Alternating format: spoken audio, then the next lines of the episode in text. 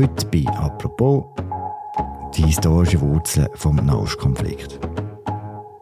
Was heute in Israel und im Gazastreifen passiert, ist die Fortsetzung von einer Geschichte, die schon 100 Jahre alt ist. Es ist eine gewalttätige Geschichte.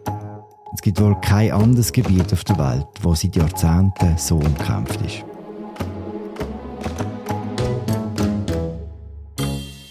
Heute schauen wir bei «Apropos» auf die historischen Ursachen des Konflikts in Israel zurück. Und wir fragen uns, was die Geschichte mit der Wahrnehmung von diesem Krieg zu tun hat. Eine Wahrnehmung, die so hässig ist wie eigentlich immer, wenn so ein Konflikt im Nahen Osten geht. Im Studio bei mir steht jetzt Christoph Münger, der Russlandchef der Medien, um mit mir über die Fragen zu reden. Ich heiße Philipp Loser und das ist eine neue Folge von «Apropos» im Podcast vom Tagesanzeiger und der Redaktion der Medien.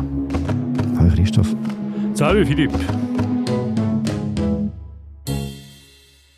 Christoph, tust du die Kommentare unter unseren Artikeln noch lesen oder bist du sogar noch auf Twitter? Äh, beides. Also die Beiträge der Leserinnen und Leser schaue ich an. Also meistens eher kursorisch, denn sind doch recht viel gerade bei dem Thema. Auf Twitter bin ich auch, halte mich aber eigentlich immer schon zurück. Also ich poste da einen oder anderen Text von mir oder von Kolleginnen oder Kollegen und auf die Debatte lasse ich dort eigentlich nicht ein. Und schon gar nicht zum Nahostkonflikt, denn das bringt wirklich gar nichts. Es ist wahnsinnig hässig dort, oder? Ja, eben darum, äh, also ich führe sehr gerne Diskussionen wie jetzt hier in dem Rahmen oder wir haben auch einen, Chat gemacht, wo Leserinnen und Leser können Fragen stellen Da kann man noch nachschauen, wer es interessiert und das finde ich völlig okay, das ist gut, man muss über die Sachen reden, aber das ist so, so eine überhitzte Diskussionskultur, die ich sehr ungesund finde. Kannst du mir erklären, eben, dass die Diskussionskultur auf Twitter überhitzt ist, das wissen wir alle. Beim Nahostkonflikt ist sie noch ein bisschen überhitzter. Kannst du mir erklären, woher der Furor kommt? Ich probiere es. Also, äh, es ist eigentlich so, es sind einfach zwei Völker, die das gleiche Land wollen, at the end of the day. Und das ist natürlich schwierig. Und dazu kommt noch erschwerend, dass in Jerusalem, wo mit in dem Land innen ist, die drei grossen monotheistischen Weltreligionen dort ihre Heiligtümer haben. Also die Araber haben mit dem Felsendom, das ist auch Al-Quds-Moschee genannt, das drittgrößte Heiligtum in der islamischen Welt. Denn die Juden haben ihre Klagemauer, das Heiligtum aus der Zeit vom Herodes, also aus der Zeit von Geburt Christi. Wir kennen das ja von der Weihnachtsgeschichte. Und für Christen selber ist Jerusalem der Ort der Kreuzigung von Jesus Christus und natürlich darum der wichtigste Pilgerort. Und das auf einem Quadratkilometer, wo die drei Religionen zusammenkommen und das kann eigentlich gerne gut gehen. Und ist auch eigentlich fast gar nie gut gegangen. Der Konflikt ist, hat eine historische Komponente, hören es jetzt bei dir schon. Ich würde jetzt gerne auf die letzten 100 Jahre zurückschauen, wo man kann wie nachverfolgen kann, wie der Konflikt entstanden ist. Kannst du mir sagen, Christoph, wie hat das Gebiet vom heutigen Israel um etwa 1900 ausgesehen? Ja, das Gebiet hat zum Osmanischen Reich gehört. Das haben dort Muslime, Christen und auch Juden gelebt. Und das mehr oder weniger friedlich nebeneinander. Weil die Verwaltung die ist eben von Istanbul ausgekommen. Das war eine höher geordnete äh, Autorität. Gewesen. Das war das Zentrum vom Osmanischen Reich wo weite Teil von der Gegend umfasst hat. Also es hat gereicht vom Balkan rund ums östliche Mittelmeer und Nordafrika dazugehört. Und äh, der aktuelle Konflikt zwischen Palästinenser und Israeli geht das nicht zurück auf Kain und Abel, sondern das ist wirklich eine jüngere Sache. Mhm. Das ist auch die Zeit, wo der erste Zionistenkongress stattgefunden hat. Ja, das war 1897 in Basel. Gewesen. Da hat man erstmals praktische Schritte unternommen, um internationale Unterstützung überzukommen für einen jüdischen Nationalstaat in Palästina, wo da eben noch Teil vom Osmanischen Reich. Mhm, das heißt, es war schon immer die Idee, einen Staat Israel zu gründen? Es ist Erfolg in erster Linie von der Entstehung der Nationalstaaten in der zweiten Hälfte des 19. Jahrhunderts. Die Schweiz ist in dem Sinn auch dann Jahr 1848 gegründet worden. Als Folge davon haben auch die ethnischen Araber in der Region Nationalbewusstsein entwickelt und haben sich äh, ab dann als Palästinenser verstanden. Gleichzeitig ist, wie erwähnt, der Zionismus attraktiver geworden. Auch das Judentum äh, ist nicht mehr nur als Religion angeschaut worden, sondern auch als Nationalität und hat darum einen Nationalstaat verlangt. Weil die Juden während Jahrhunderten verfolgt worden sind, ist für die Zionisten natürlich die Gründung von einem Nationalstaat auf dem Gebiet von Palästina eine Möglichkeit gewesen, endlich eine sichere Heimat überzukommen.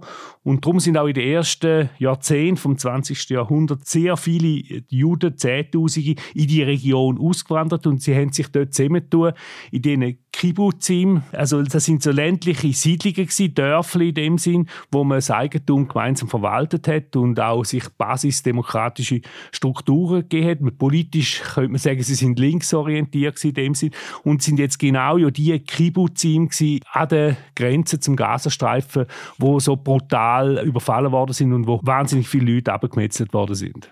Das ist noch alles vor dem Ersten Weltkrieg passiert, was du jetzt mir erzählt hast, oder? Ja, richtig. Das, dann ist der Erste Weltkrieg gekommen und dann, mit dem Ersten Weltkrieg ist dann auch das Osmanische Reich untergegangen. Die Siegermächte Frankreich und Großbritannien haben sich nachher den Nahen Osten aufteilt, wobei eben die Briten dann das sogenannte Mandat für Palästina übernommen haben. Briten haben die jüdische Einwanderung aus Europa weiterhin zugelassen, was aber dann zur Folge hat, dass die Spannungen vor Ort zwischen den Arabern und den Juden zugenommen haben. In den 30er Jahren haben darum die Briten die Zuwanderung äh, eingeschränkt, weil sie haben das Problem gefunden, das können wir nicht mehr richtig kontrollieren, worauf die Juden ihrerseits den Milizen gegründet haben und sie haben dann mit diesen Milizen gegen die lokalen Araber gekämpft und gleichzeitig auch gegen die britischen Kolonialherren. Und einer von denen ist äh, unter anderem eben der Menachem Begin, der spätere Premierminister. Und der ist hier steckbrieflich gesucht worden, also hat das Terrorist gegolten. Mhm.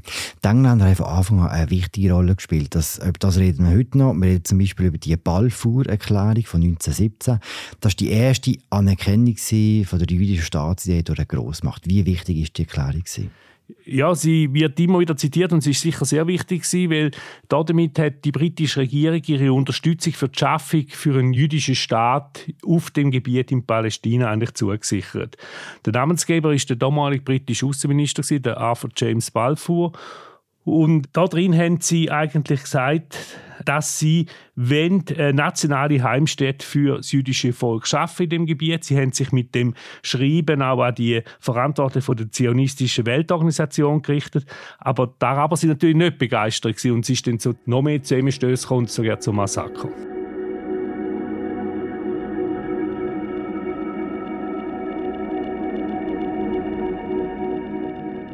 Grösste Massaker hat dann aber in Europa stattgefunden. Der Zweite Weltkrieg war und der Holocaust. Ja, ist nicht, kann man nicht überschätzen für die Bedeutung der Gründung von Israel. Es sind dann sehr viele Juden nach Palästina geflogen und nach dem Ende des Krieges ist sichtbar geworden, was Nazi-Deutschland den Juden angetan hat mit dem ganzen Holocaust. Und damit hat auch der Support für einen jüdischen Staat im britischen Mandatsgebiet natürlich zugenommen. Das hat man vor allem in Europa und auch in den USA aus schlechtem Gewissen gemacht, hat man die Unterstützung gefördert, weil man den Holocaust eben nicht verhindert hat. Und die USA sind dann eigentlich von Anfang an wirklich Pate gestanden. Präsident Truman hat die Gründung von dem Staat Israel unterstützt. Mhm.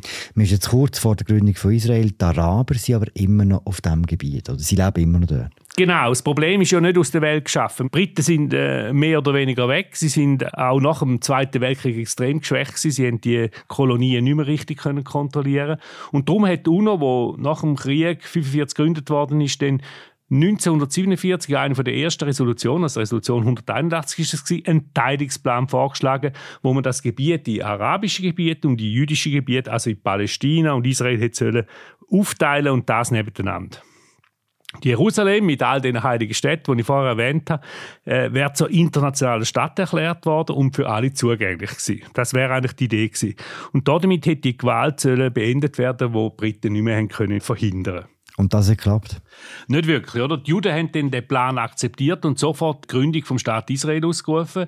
Die Palästinenser haben aber den Plan abgelehnt. Und zwar insbesondere auf Druck von den arabischen Nachbarn, die gesagt haben, ja, der Plan ist ein weiterer Teil vom europäischen Kolonialismus. Und die Araber haben auch dem neuen, jungen Staat Israel, wo unter der Führung stand, ist vom Staatschef Ben Gurion den Krieg erklärt und dann ist es eben eigentlich so richtig losgegangen zwischen dem Konflikt zwischen den Arabern und den Israelis. Die Israelis haben dann den ersten Krieg von 1948 gewonnen und im Vergleich zu dem Beteiligungsplan eben sehr viele zusätzliche Gebiete erobert, unter anderem auch äh, Westjerusalem. Sie sind also eigentlich von dem Territorium her an das Jerusalem angekommen. Vorher ist das Jerusalem ja noch eigentlich äh, eine Insel gewesen, eine internationale Insel hätte sie sein, gemäß dem Beteiligungsplan im palästinensischen Gebiet. Das heisst, die Gründung war schon recht blutig.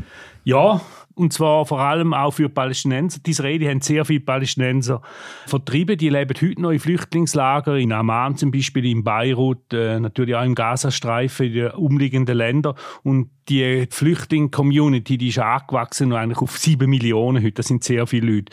Die Palästinenser reden hier von der Nakba, das ist das Wort für Katastrophe. Ihnen ist nur der Gazastreifen und zwei Staaten am Land übrig geblieben nach dem Krieg und der Gazastreifen ist von Ägypten kontrolliert worden und das Westjordanland von Jordanien. Und wie viele Menschen haben damals gelebt in Israel? Äh, da war es etwa eine Million, gewesen, oder? Heute sind es 9 bis 10 Millionen, also vergleichbar mit der Schweiz. Mhm. Nach dem ersten Sieg nach der Gründung vom eigenen Staat hat sich Israel 20 Jahre lang in einem ständigen Abwehrkampf gegen sämtliche Nachbarn befunden. 1967, fast 20 Jahre nach der Gründung vom Staat Israel, hat sich das geändert. Was ist denn passiert? Ja, es, hat, äh, es ist Folge von einem grossen militärischen Sieg. Die arabischen Staaten rundherum haben massiv aufgerüstet und auch eine Kriegsrhetorik an den Tag gelegt, dass man gewusst hat, da kommt etwas auf Israel zu. Dann haben sie mit einem sehr waghalsigen, aber auch brillanten Plan die äh, Luftwaffen der Ägypter am Boden zerstört. Mit einem Angriff unter der Radartour sind sie nach Ägypten geflogen. Als Folge davon haben sie dann auch innerhalb von sechs Tagen alle palästinensischen Gebiete erobert, auch Golanhöhen, die zu Syrien gehört haben, und die ägyptische Sinai-Halbinsel. Und die Folge davon, es ist ein neues äh, Selbstverständnis entstanden, ein Selbstverständnis von Macht gegenüber den Arabern. Man hat sich Araber gegenüber überlegen gefühlt. Und seither sind aber, und das ist die andere Seite von, von dem Sieg, seither sind eigentlich die Israeli für Palästinenser verantwortlich, die in diesen besetzten Gebieten leben, weil als Besatzungsmacht ist man für die Leute verantwortlich. Eben, du hast schon erwähnt, der Sechstagekrieg war ziemlich wichtig für das eigene Selbstverständnis von Israel. Ja, man redet sogar von einer zweiten Staatsgründung. Also auch eine zweite Staatsgründung in dem Sinn, dass sich für Israel sehr viel verändert hat. Man ist eine, äh, eine regionale Großmacht fast geworden durch das. Zerschmettert worden ist das Selbstverständnis nur wenige Jahre später, 1973, also genau vor 50 Jahren wo der Yom Kippur-Krieg angefangen hat. Richtig. Während dem israelischen Viertig, dem Yom Kippur Viertig, wo jetzt ähnlich war wie jetzt bei der Attacke von der Hamas. Die Hamas hat ja wahrscheinlich auch auf das anspielen mit dieser Attacke. Etwa die ist auch die Rede vom Oktoberkrieg. Erneut haben die Araber das Land angegriffen, und zwar von allen Seiten. Und sie haben wirklich sich rächen für die äh, sehr äh, dramatische und demütigende Niederlage von 1967. Aber die Israelis haben sich dann nach dem ersten Schock, Golda Meir, es ist ja gerade jetzt auch noch ein, ein Film, Golda heißt er, glaube über die Ereignisse in der Kino, wo äh, die israelische Regierung schildert, wie sie wirklich komplett überrascht worden ist äh, von dem Angriff äh, von allen Seiten. Und sie sind zurückgedrängt worden und man hatte wirklich Angst gehabt um die Existenz von Israel und dann äh, hat sich die israelische Staatschef, also Golda Meir und auch die Außenminister und, und Verteidigungsminister haben sich natürlich äh, flehend an die USA gewendet. Sie sollen ihnen doch helfen. Und der Nixon, Präsident, hat dann zu seinem Verteidigungsminister gesagt, frag, was braucht und dann tu es verdoppeln und da gibst du und äh, das ist sehr wichtig und seither ist natürlich Amerika mehr denn je noch nicht nur Pate und Götti, sondern wirklich Schutzmacht von Israel. Du sagst aber bis heute sind die ein sehr wichtiger Verbündeter. Das sieht man auch, dass jetzt Joe Biden äh, nach Israel reist, zum Beispiel. Ja, das ist sehr ein starkes Signal und äh, der Austausch ist immer sehr wichtig gewesen und äh, hat natürlich auch damit zu tun, dass äh, äh es gibt sehr starke pro-israelische jüdische Lobbys in den USA, wo die Politik äh, beeinflussen vom Weißen Haus und das dann teilweise auch können und auch im Kongress hat sehr starke pro-israelische Kräfte. Das hat in den letzten Jahren ein bisschen abgenommen, aber es ist immer noch äh, sicher ein wesentlicher Faktor in Washington.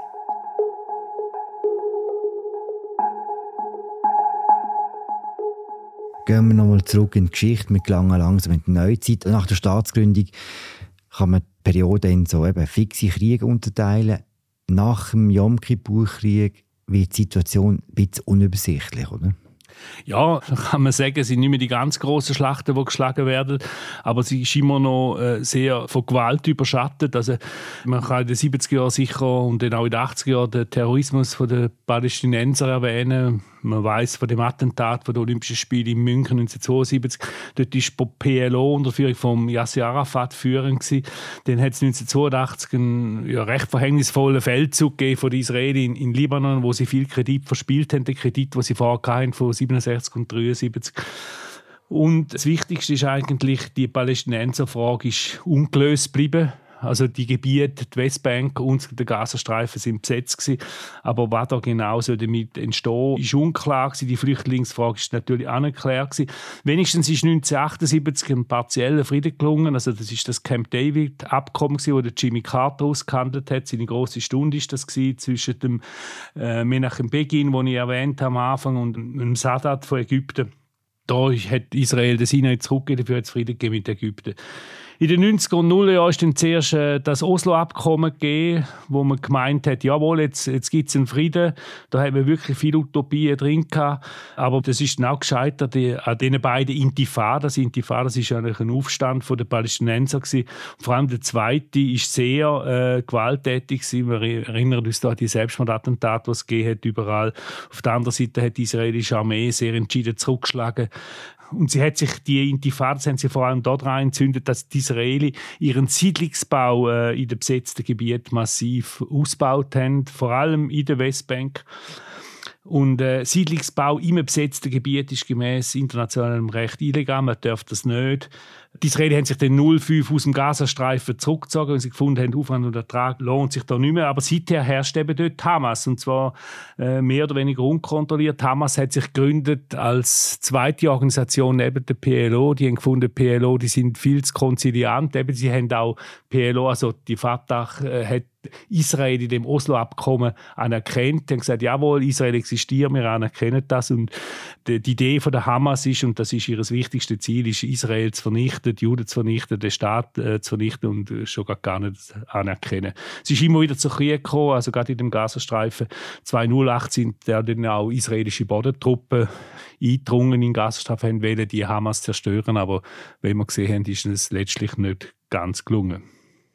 Trotz all dem, was du aufzählst, trotz der Gründung von der Hamas, trotz all diesen blutigen Aufständen, diesen Attentaten, dem Terror, kann man sagen, dass es eine Tendenz gibt in der Geschichte von Israel, die zu mehr Frieden mit den arabischen Nachbarn führt. Ja, das kann man sicher sagen. Einerseits äh, haben wir ja das Camp David Abkommen, wo wirklich etwas unterschrieben worden ist. Auf der anderen Seite äh, hat es ein Abkommen gegeben, äh, auch mit Jordanien. Die Araber haben gemerkt, dass Israel das existiert jetzt und ist in der Region und bringt man nicht mehr weg. Jetzt zuletzt vor ein paar Jahren sind die Friedensabkommen gekommen äh, unter der Aushandlung von Donald Trump mit den Vereinigten Arabischen Emiraten und Bahrain, den Golfstaaten. Später hat es Abkommen gegeben mit Marokko und Sudan. Wobei der gemeinsame Nenner eigentlich meistens die Feindschaft war gegenüber dem Iran. Bei Marokko ist dazu gekommen, dass man die Herrschaft von Marokko über die Abtrünnung Westsahara anerkannt hat und der Sudan ist von der Liste der Terrorstaaten gestrichen worden.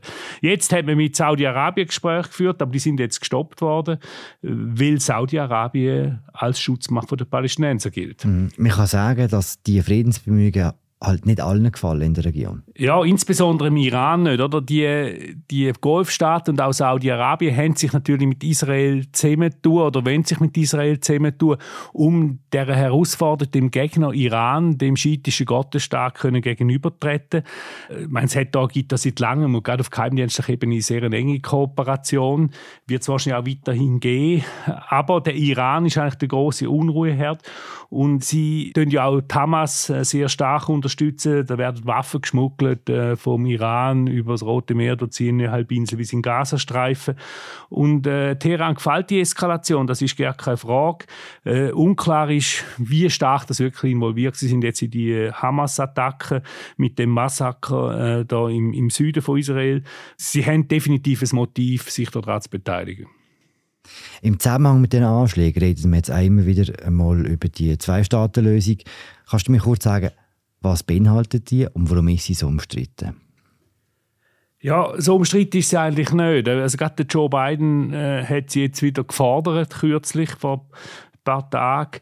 Sie umfasst eigentlich da, dass, dass auf dem Gebiet beide Völker einen Staat bekommen. Aber es ist einfach äh, sehr schwierig geworden, weil mittlerweile eine halbe Million israelische Siedler in diesen Gebieten vom Westjordanland lebt. Man hat das Gefühl, dort könnte man den äh, palästinensischen Staat irgendwie einrichten und dass man Ostjerusalem äh, teilt oder dass mindestens auch Ostjerusalem als Hauptstadt gelten von dem Staat. Aber das wird immer schwieriger, weil gerade auch in Ostjerusalem hat es mittlerweile sehr viele israelische Siedlungen. Und äh, man muss einfach sehen, Klar ist die Zwei-Staaten-Lösung in Europa oder den USA noch ein Thema, aber in der Region selber ist es das eigentlich immer weniger, weil die Realität auf dem Boden äh, lässt es eigentlich fast nicht mehr zu, dass man die, die Zwei-Staaten-Lösung irgendwie vernünftig umsetzen kann. Wenn du jetzt auf die 100 Jahre Geschichte auf israelischem Boden oder dort auf dem Gebiet vom heutigen Staat Israel zurückschaust, hat es irgendwo eine Abzweigung gegeben, was anders hätte kommen können? Ja, ich glaube, der Teilungsplan, den wir am Anfang erwähnt haben, von 1947, das wäre schon eine Lösung gewesen, oder? Also, wir sind immer noch das gleiche Problem. Es sind zwei Völker und wir haben ein Land. Und dann kommen noch die ganzen religiösen, wichtigen Städte dazu. Also, beide wollen das Land. Das wäre eigentlich das Einfachste, dann teilt man es, oder? Aber das hätte man hier können. Das wäre vielleicht meines Erachtens ein vernünftiger Plan gewesen. Das wäre eigentlich der einzige Ausweg gewesen, den ich sehe.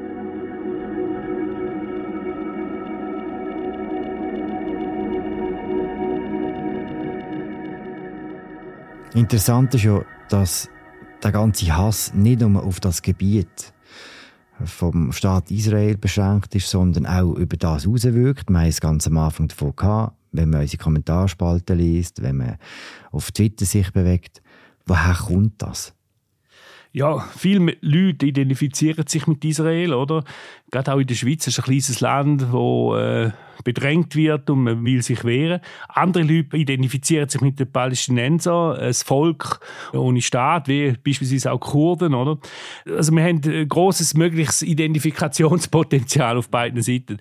Dazu kommt natürlich, und das ist ein Treiber, eine Art Rassismus gegenüber Muslimen und Arabern. Also das ist auf der Seite von den Leuten, die näher pro Israel sind.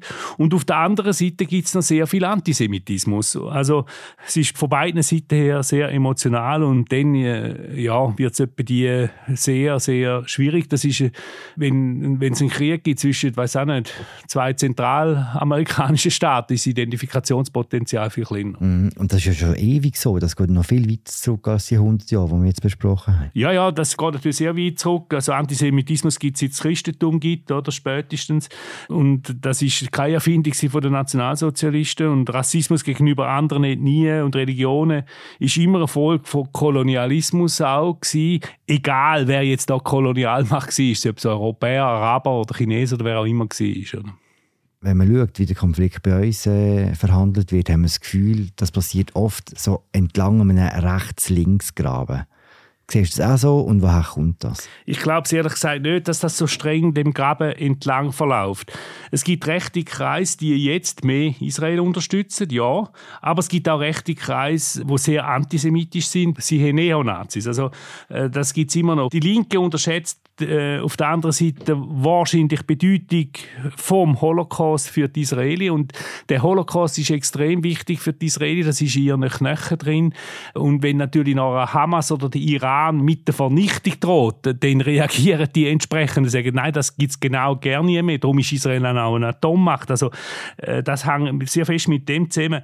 Und gewisse Linke, dunkt mir, unterschätzen die jeweils Bedeutung von dieser Shoah, von der Vernichtung der Juden im Zweiten Weltkrieg, wenn sie so vehement für Palästinenser eintreten. Auf der anderen Seite gibt es Leute, die pro Israel sind, die dann die Nachbarn nicht wirklich ernst nehmen, die Vertreibung der Palästinenser beim ersten Krieg, den wir erwähnt haben.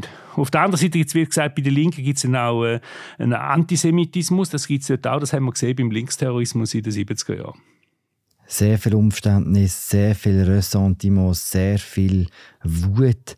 Wie geht das alles wieder weg? Christoph, kannst du mir das so schnell erklären? Nein, kann ich nicht. Aber Also, wenn man einfach kann sagen wie jedes Ressentiment lässt sich äh, äh, auch das wahrscheinlich am besten durch Aufklärung bekämpfen, indem man einfach sich das Argument von der Gegenseite anlässt, oder? Frei nach Voltaire. Also, du kannst sagen, was du willst, aber ich lasse dazu.